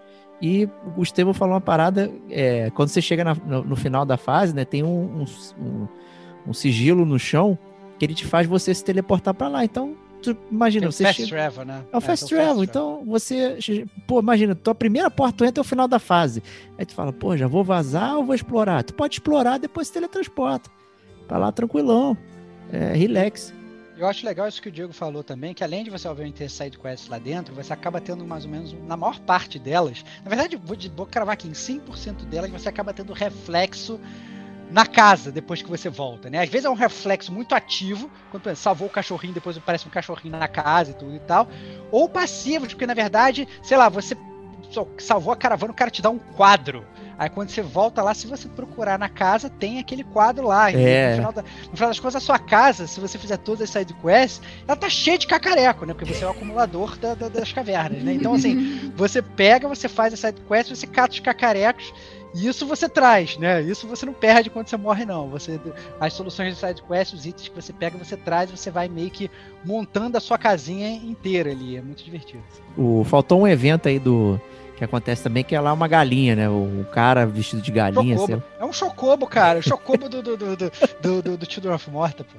E aí ele sai correndo pelo mapa, tá os inimigos, você tá transportado para outra área, né? Aí o, bicho sai correndo, você tem que seguir as pegadas, e só que os inimigos estão, tipo, mobando direto, e tu fica, cara, e aí, eu bato, sai correndo, não sei o quê. E aí no final você ganha um ovo, né? E esse ovo serve, por exemplo, para tirar a fadiga, né? Então quando você tá jogando muito com seu personagem preferido, como o Stevox falou, ele fica lá é, contaminado pela corrupção, você pode usar esse ovitos, né? E já liberar a corrupção ali rapidão. Né? E esse foi um item que ficou lá lotado, né? Não usava pra nada. Deixava, fica no banco de reserva tomando chá lá na, na sala que eu vou escolher outro e, e a gente vai na variedade aqui. Então é, é um personagem muito engraçado, que não tem nada a ver. O narrador vinha todo sisudo, né? Aí é uma galinha correndo. Caraca, maluco, não tem como levar a sério isso. Cara, teve uma vez que eu tava fazendo essa quest. É, é, assim, o objetivo, na verdade, não é você matar os mobs, é você seguir as pegadas da galinha para chegar onde ela tá. E quando você chega, você captura o ovo dela. E teve uma, uma, run que eu fiz que meio que bugou e não aparecia as pegadas da galinha. Ah, eu fiquei nossa. desesperado, cara, no meio do mapa cheio de móvel vindo em cima de mim. Cadê essa porra dessa galinha? Não estão aparecendo as pegadas e tal.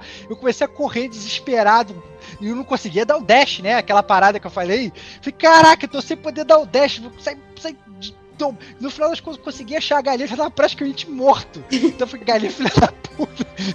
Então fugiu de mim, não deixou pegada, pô, foi flutuando a porra da galinha. Que galinha é essa que ainda não deixa pegada? Cara, foi muito engraçado, cara. Eu gostei bastante dessa side quest, muito divertido, deixa o jogo mais leve, né? Ah, só lembrando, só lembrando uma coisa desse jogo, dá para jogar no cooperativo é, local.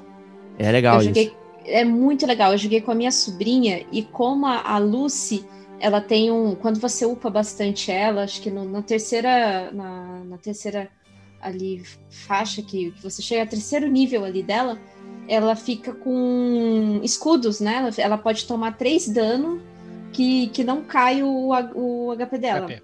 Isso. Aí é, eu coloquei a minha sobrinha para controlar a Lucy, né? E como é, é, um personagem que você consegue jogar de longe, aí eu falava, ah, atira ali, atira ali. Aí eu ia lá com um personagem mais melee, né? E, e, daí ela se divertiu muito. A gente jogou a, a, primeira. A gente passou a primeira dungeon. A segunda, o boss a gente não conseguiu passar, mas a gente chegou no final da dungeon. Então, assim, é, é legal para você jogar com, com criança. É um jogo que você pode jogar tranquilamente com criança. E a minha, minha sobrinha, no caso, ela tem 10 anos. Então, assim, foi super tranquilo. E, e, tinha uma outra coisa que eu ia comentar também a respeito do, do jogo, acho que não era do, do modo cooperativo, eu acabei esquecendo mesmo, gente. Esqueci enquanto, mesmo. enquanto Mas... você lembra, eu falo um pouco do modo cooperativo, porque na verdade a minha. Eu tive uma frustração com o modo cooperativo, que o modo cooperativo ele não tem online, né? Então a Kate falou, você consegue jogar cooperativo. O jogo funciona bem, é até legal, porque como os personagens têm classes diferentes e jogam diferentes, você consegue fazer realmente um time equilibrado, como falou a Kate. Ela vai lá tancar os inimigos, enquanto isso outra pessoa fica só piu, piu, piu, né, atacando de longe e tal. Então o jogo ele funciona, ele funciona bem, só que infelizmente esse cooperativo ele não tem online, né? Então você vai ter que vai ter que jogar é, é, você vai ter que jogar Tem que ter uma offline. companhia em casa, né? Tem que ter uma companhia em casa para você jogar, né? Então volta a ser um couch co-op. Aí, se for jogar no computador, é mais difícil ainda, porque dividir teclado é foda, então realmente tem que ter um controle para poder dividir. Então, tem que ter dois teclados. é, é, então assim, acaba, acaba, sendo, acaba sendo um pouco mais complexo. Então, é, mas é legal, assim, eu, eu na verdade eu fiquei. Foi uma das falhas do jogo que eu falei assim, pô, se esse jogo tivesse online, tivesse que você pudesse jogar. Parece, parece, me lembrou muito aquele Lara Croft e Osiris, não sei das quantas, feito ah, Osiris e tal, que era um jogo da Lara Croft isométrico que tinha que você não podia jogar online, só podia jogar couch co-op e aí era, pô, sabe, sacanagem. Eu acho que atualmente é muito legal você ter a opção de jogar couch co-op. A gente, a gente reclama, pô, o jogo não tem, né? Mas quando o jogo ele sai com a possibilidade de fazer co-op, mas ele não tem online, ele é acaba sendo tão decepcionante quanto ele não ter, digamos, o couch co-op, né, que a gente fica reclamando às vezes. Então, poxa, implementa e vai parar de jogar online. Todo mundo joga online, né? A galera tem esse prazer, todo mundo tem amigo online. Em época de pandemia, pelo amor de Deus, você não vai na casa do seu amiguinho para jogar. Então, pô, coloca uma atualização aí pra gente poder jogar online, né? Fica esse pedido. É, faz sentido. Ah, eu lembrei o que eu ia falar. Hum. É, o Estevão falou do, de você ficar apertando, apertando o botão. É, no controle, na, acho que é a manete da esquerda, a manete da esquerda ou da direita, não lembro direita, agora. Direita da direita, é. ela que atira, atira e ataca. Então é mais fácil, porque você só direciona o ataque para onde você quer atacar. Você não fica apertando o botão e fica direcionando com o outro dedo. Então é muito mais fácil do que acredito que a experiência do teclado e mouse aí que o Estevam falou. Ó, e para terminar aqui, a última, última coisa, então, pra gente entrar na, na, na, na zona, né, nas, nas notas, né? Tem o, o, o modo, né? O Family Trials né, que é o modo novo aí, atualização, que esse sim é. Raiz, né? Raiz. Aí, aí virou Dark Souls, aí, aí raizou a dificuldade, né, Bate? Aí você vai. É uma vez só, né? Então é. Você escolhe lá o, o, seu personagem, já tá todo mundo liberado e manda brasa. Vai subindo lá e vai detonando a galera. Não tem runa, né? Tem, tem uma série de restrições é, para você jogar e tal. E é boa sorte. Morreu, começa do início, um clássico. É, mas não, roguelike, não é... roguelike de verdade, né, cara? É, mas em compensação é só jogabilidade, não é... é. Não, não, não tem história, né? É, é só, é só luta, né? Você usar. É, seria um ambiente perfeito para você jogar até com alguém, um co-op, né? Que é só para ficar jogabilidade mesmo e mandando brasa. Mas é interessante, né? Para quem quer sentir essa experiência aí difícil, tá aí Family eu Trials. Acho jogo, eu acho que o jogo dá, dar opções aos players nunca é demais, né? Então, vou uma galera que jogou Children of Morta e falou: Ah, eu gostei, mas eu queria que fosse mais difícil. Eu gostei, mas eu queria que tivesse menos grind, tivesse mais, mais habilidade, mais skill e tal. Tá aí, entendeu? Agora você tem a sua opção também. Então eu acho que acaba agradando aí gregos e troianos. É, não tem o que reclamar. Mais opção é sempre né, melhor. Né? Então, vamos nessa aí para as notas para Children of Morta, começando aí com a Kate. Por favor, fale pra gente. Notas e impressão final.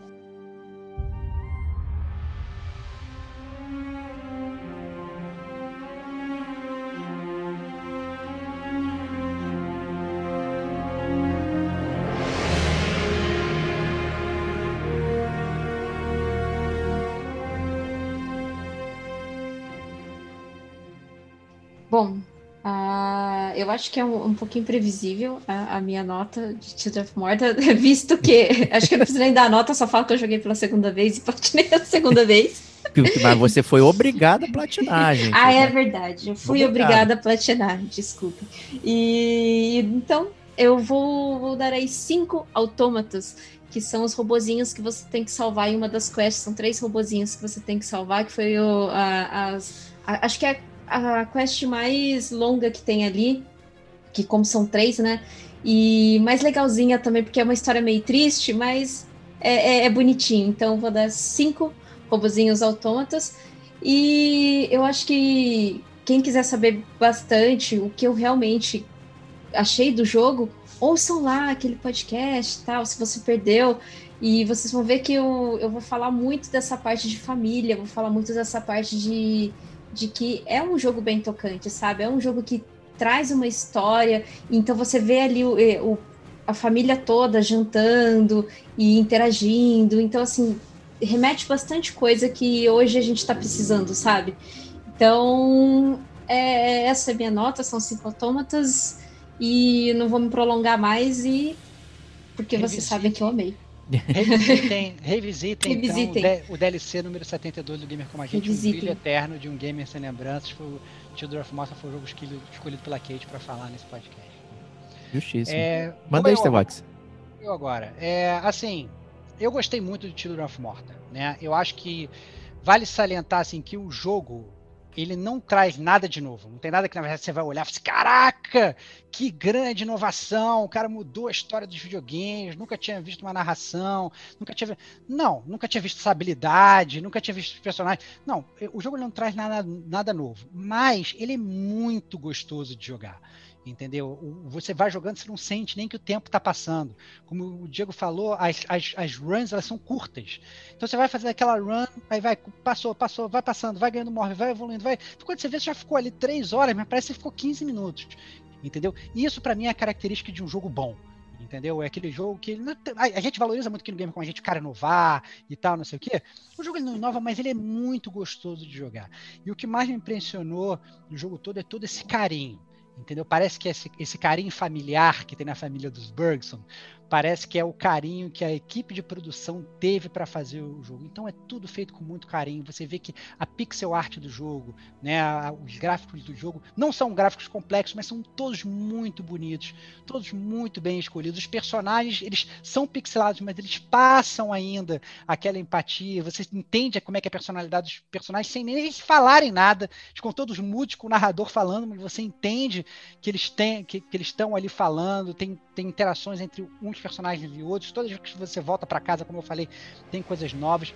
Então, assim, é muito divertido, tem muito cuidado com a história, sabe? A música, a gente não falou aqui, é uma música espetacular, é muito legal a música do jogo. A música não só das dungeons, como você sai das dungeons também a narração. Então, assim, eu me diverti. Eu acho que quem gosta desse estilo de jogo tem que jogar.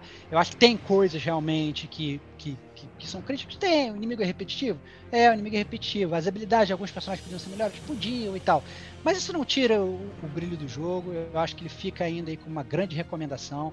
É, eu joguei na Game Pass, tenho vontade de, de fazer também uma, uma, uma full run no controle. Então, o dia que tiver uma promoçãozinha aí na PSN, vou mandar a Kate, vou, vou jogar nos dois também, acho que vale a pena. Então, assim, um jogo que, que, que estimula assim, você jogar várias vezes, mesmo sendo repetitivo, assim, porque, mais, uma vez, é um roguelike, ele é para ser repetitivo, mas já tem que saber que ele vai ser repetitivo antes de pegar, é porque vale a pena. Então, eu dou aí quatro pés pretos da Lucy.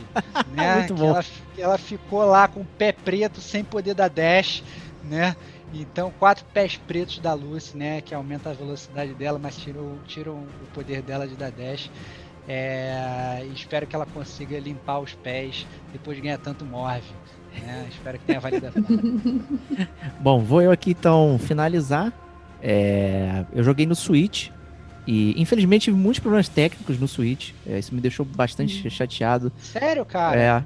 O que aconteceu, cara? Não vou diminuir a nota que, por causa disso. Eu, eu, achei, inclusive, que você fosse falar bem, porque, porque na verdade você tem uma experiência talvez diferente, porque você jogou no portátil, né? Joguei portátil. Você jogou, jogou, no Switch também, não? Ou não, né? Você jogou no, no computador, no, no no Xbox, não foi? Ou viajei? Foi, foi Xbox é, e, é. e, na PCN. É, pois é. Você, eu achei que o Diego, eu até esqueci de perguntar isso pra você, cara, que eu sabia que você ia jogar no Switch, porque eu queria saber como é que faz o seu personagem. Porque ele é um jogo que eu acho que ia ser muito bom jogar no portátil. Não, é ótimo. Né? Eu não conseguia é. jogar na tela. É ficar muito bonito jogar na tela. Mas eu me sentia tão confortável, deitadinho ali, quietinho, botava no escuro, ficava jogando, papapá. Isso era maravilhoso. Não tenho. Mas o... ele tinha muitos problemas técnicos a, a música desconectava do som, assim, e os efeitos sonoros, e aí o jogo praticamente entrava no estado de travamento. E chegava um ponto que ele não prosseguia, você não conseguia, não se mexia, né, o personagem, ah, mas a, o som continuava. Né? Aí você não sabia se estava o jogo travado, se você estava morrendo com os inimigos lá, você ficava perdido. Eu, aí eu tinha que sair do jogo, desligar, voltar. Aconteceu isso várias vezes, várias, várias. Não foi uma vez, não. Nossa, que ruim, cara. Muitas vezes. Ou então é. o jogo ficava remixado. Só, se, se, se, acontecesse isso comigo, eu ia tirar vários pontos. Eu não cara. tirei porque tirar... não é culpa do. É culpa do Switch, não culpa do jogo. O jogo ele não tá mal é, performando nos outros lugares. Isso é um problema do Switch. O cara. Não, normalmente o pós do Switch ele é zoado. Assim, faz... Muita gente dá. Mas, mas mas quem faz o porte é a equipe de desenvolvimento, né, cara? Pode ser, nem, às vezes, nem sempre, às vezes é terceirizado. Eu realmente não sei qual é o caso, tá? Mas tem muita gente que reclama que, que tem problema de otimização para ir parar no Switch, né? E eu tô sendo bem, assim, sai e volta, é, porque você só perde 20 minutos, né? É, assim, na moral, eu perdi poucas vezes a run. A maioria das vezes ficava incômodo, tirava o volume e ia andando, foda-se. Ficava lá, Rafa Lopes, né? A um frame por segundo, de repente ficava 800 frames, porque ele aí ele meio que realizava tudo que eu tava apertando, né? Aí o boneco. Que merda. Nossa, que zoado. Nossa, eu ia criticar bastante, cara. Não, que, mas, que, cara, isso que ficou... baque essa parada no final do podcast, cara. Vou ficar até triste agora aqui. Por isso Não, que eu tô avisando. Acaba acaba sendo uma desrecomendação pra galera. Não joga não, no não Switch. Switch é, não é, joga no Switch. No eu teria medo de, de pegar. E eu peguei ele na promoção, ele tinha saído por 9 dólares. Tava bem, bem tranquilo. Mas melhor pegar no console aí ou, ou na Game Pass. Não pegaria no Switch, apesar de ser gostoso de jogar deitado, né? Então. É, mas fora isso, cara, o jogo é formidável. Concordo com tudo que foi falado. Eu acho que a repetição, ela, ela tem camadas que te fazem esquecer que você está repetindo. Então, de repente, você está cansado, de repente, você já está com tanto dinheiro que você fica um tempo. Ah, o que, eu compro? Aí tá escutando a música, aí tá vendo os personagens comentando. De repente, você já esqueceu que estava numa run, enfrentando as caveirinhas pela zilionésima vez, e você tá lá gerenciando os personagens e tal, não sei o que, ouvindo a historinha. Aí depois aquilo começa a cansar, volta de novo pra Bate-Caverna, vamos lutar, sabe? Aí fica parada. Passou três horas e você, caraca, nem percebi, meu. Voou. E ele não é um jogo longo, é longo, é bem, bem curto. Apesar de ser repetitivo, ele é um jogo curtíssimo. Não é longo, você não vai ficar, meu Deus, ficar aqui 50 horas para terminar. Não, um tempo curto de 20 horas você vai ver tudo que o jogo tem para oferecer. Tá com a experiência redonda, embalada aí, é fantástico. É um jogo que todo mundo tem que jogar. Eu vou dar quatro vovós muquiranas aí Children of Morta, né? é, até, mas o, o, jogo é fantástico. Eu não, não tenho que falar não de mal assim. Foi só essa, realmente essa questão da performance do, do Switch, específico do Switch. Não, ela não foi encontrada em, em nenhum outro lugar. É, mas é isso aí, gente. Of Morta. Normalmente a gente também não faz resenha de indie, né, Stevox? Então foi legal aqui muito bom. Cara. Trazer Muito bom ter a presença galera. da Kate também. Expert em indies, expert em Children of Morta. Sensacional. Excelente. PHD já em Children of Morta. É PHD, gente. Já militou dizer, falta, e falta platinou. só no Nintendo Switch. É. Olha aí. Switch. Nintendo Switch é um FPS, depois vai para 800, né? Se você conseguir jogar assim, aí pode ir. Então, é, obrigado aí, Kate, por ter participado. Vou deixar o recado aqui para os ouvintes, então, é, que vai ter a nossa gravação ao vivo do Gamer com a Gente podcast lá no nosso YouTube. Vão lá se inscrever, por favor, para vocês não perderem essa live aí. Vai ser dia 24, 24, né, Stevox? Que a gente falou, 10, 17, 23, 24. 20, acho que 23, 24, que é segunda? Segunda, segunda. 23 é domingo. É. 24 é segunda, 23 é domingo. 24 de maio. 24 de maio. O que a gente vai fazer. A gente não é. sabe ainda o que vai fazer, mas será feito alguma coisa especial nesse dia. Né? É, tivemos uma votação lá no Instagram, né? Que a galera né, votou ah, mais em massa ali no resenha de jogos, né? Então meio que ganhou. É, vamos ver então se aparece uma resenha de algum jogo. Então a gente vai surpreender fazendo uma coisa completamente diferente. não sabemos ainda. Mas já vão assinando lá, então tá gente. Eu quero ver aquele número de inscritos subindo que, pô. Ai, né? meu Deus, lá vai você, cara. Você tá, tá, tá o Ciro Botilho dos podcasts, cara. Eu, como, vender, vender, vender. Relaxa com É, cara, relaxa com isso. Se inscreva, não. se inscreva, se inscreva. inscreva ativa o sininho, ativa o sininho. É, é, é, a gente não tá ganhando nada com isso. É só mais um lugar pra vocês verem o game com a gente aí. Então, semana que vem estaremos de volta. Um grande abraço e até lá. Tchau, tchau. We are family. Got all my sisters with me. We are family.